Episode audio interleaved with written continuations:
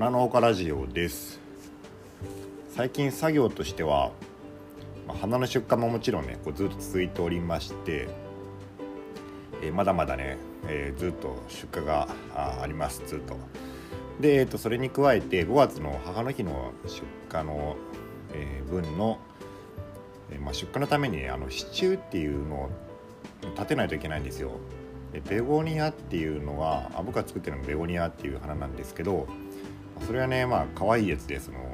自分で立てないんですよね。あの成長すると。あの苗の時は立ってるんですけど、えー、花がついてくると頭が重くなって、えー、自分で立てなくなるのであの3本ですね。プラスチックのストローみたいなやつを鉢の周りに立ててでその周りをこう朝顔の、えー、支柱みたいにこう、まあ、リングっていうねこの、まあ、そのプラスチックの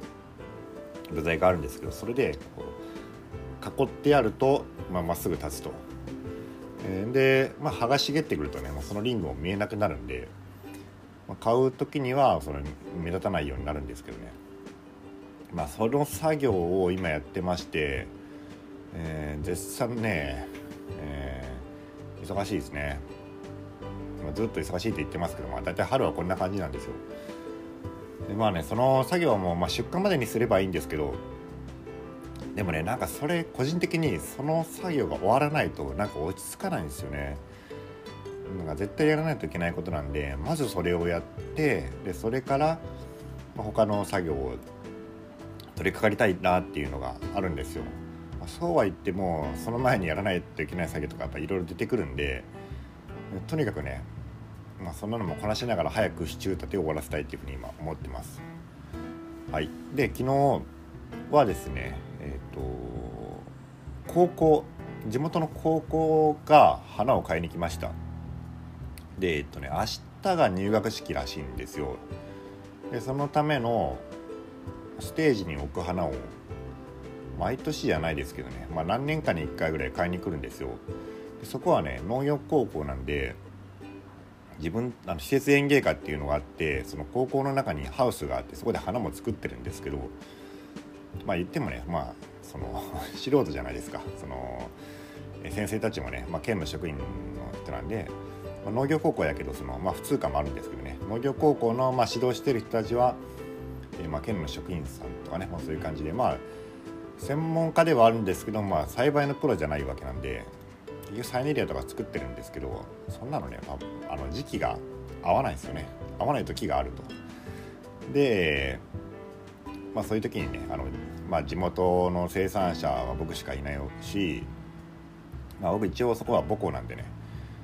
あの僕は農業高校は行ってないんだけど、まあ、普通高校でそこ出たんで、まあ、ここに僕のとこにね、まあ、たまに買いに来てくれるんですよね何年かに1回。でまあ僕もね、まあ、一応母校なんでその、まあ、お安くえー、いつもよりかねお安く、まあ、差し上げてるっていう、えー、まあ、感じですね。で昨日そういうふうに、まあ、買いに来ました。でなんかね今やっぱり、まあ、こういう社会情勢だからだと思うんですけど農業高校結構ねなんか募集に対してのその応募が受験する子が多いっていう話をねなんかどっかで聞いたんですよね。で大分県内の別の農業高校ではなんか初めてこう定員割れじゃなくてその試験がちゃんとあって何人かそのいわゆるその受験が受験で落ちる生徒が出たみたいな話をね聞いたことがあったんですよ。これはあの我が母校もねこれは大変なことだろうとその この農業ブームの中でね大変だったじゃないですか先生その今年はねあのあれで農業はちょっと注目されてじゃないですかとかってねまず世間話をしてたんですけど「え、聞かないでください」とかって言って「じゃああの定員割れです」とかってなぜかね定員割れしよったらしくて、なんかその定員も下げてもらったらしいんですね、まあ、毎年定員割れするからうん定員を下げてもらったんだけどそれでもなんかね 何人か定員割れしたらしくてそうなるとね、まあ、全員、まあ、受験は通るっていう形になるんですけど、まあ、僕たちのねその時代のところから農業高校ってねこうなんかいわゆるライフラインみたいなところありましたよね。まあ、言っちゃそのこう言っちゃなんだけどちょっとどこでもどこにも入れない生徒ちょ成績がちょっと振るわない生徒を救うためのその、まあ、農業高校みたいなところがそうじゃダメなんですけどね、まあ、それダメなんだけどそういう、まあ、ところがあっていまあ、未だにやっぱり、まあ、そういうところはあると、うん、いう感じなのかな。まあ、まあ、違うかもしれないですけど、ね、今その女子生徒がやっぱり多いらしいんですよね。その農業農業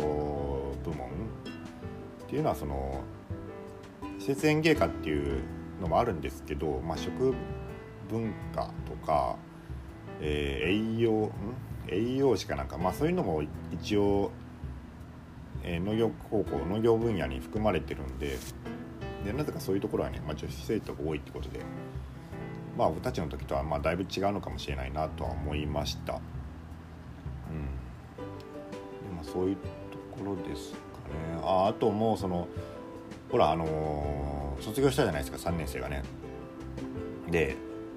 えー、3年生が卒業して就職がどうだったんですかって聞いたらなんかね就職すごい良かったらしいです。でやっぱ今までは大分はねその大きい企業はあキャノンがねえー、一応その大きい工場が大分県北部にあったりして、まあ、そういうところから結構高校にはあのそういう、ね、来てたんですよね就職のあのあれが。でも今年はキャノンはねもうなんかゼロだったらしいですね。うん、多分その、まあ、プリンター部門とかは分からないけどカメラはかなり、うん、去年からは厳しいんじゃないですかね外出が少なくなったんで。でその代わりそういうとこはゼロだったんだけどえっとねその通販関係の企業が大分県内もいくつかあってそういうところの募集が結構すごくて、えー、生徒がその全員その何て定員に行かないぐらいあったらしいです。で具体的にそのそうですね大分県にあるなんかケーキの違うお菓子の材料を発送するなんか売ってるような通販会社があるらしいんですよで去年からやっぱそのおうち時間の影響でそのお菓子作りする人が増えたのかななんかそんな関係ですげすっごい好調らしくてそこにねもうかなりの、えー、人数が来たと。なんか10人ぐらいはあったみたいなこと言ってましたね。すごいですよねその その大企業でもないのに一気に1年に10人取るとか。あとはねそのこの近くに業務用冷蔵庫の会社があるんですけど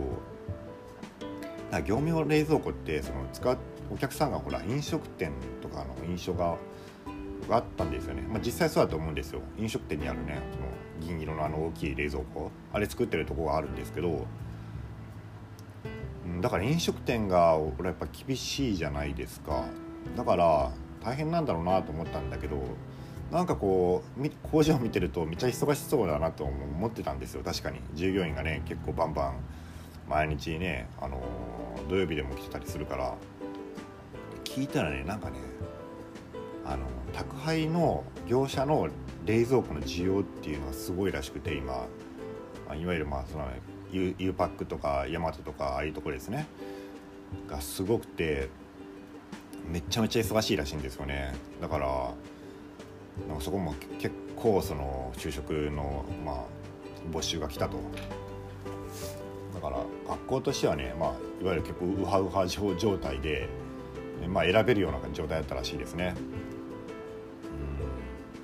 何があるかわからないですね。やっぱそのまあ去年からね結構いろんなかなり確変がこうあったんでまああの僕はね毎回その野菜苗とか売れてるって話をしてるけどそういうこともあるしまあ、違うね業界でもそういうことが起こってるんだなと思ってうん思いました、まあ、そんなところですかね今日は、うん。まあ、なんか話そうと思ったことあるあったんですけども忘れたんで、えー、今日はこれで終わります。それでは皆さんごきげんよう。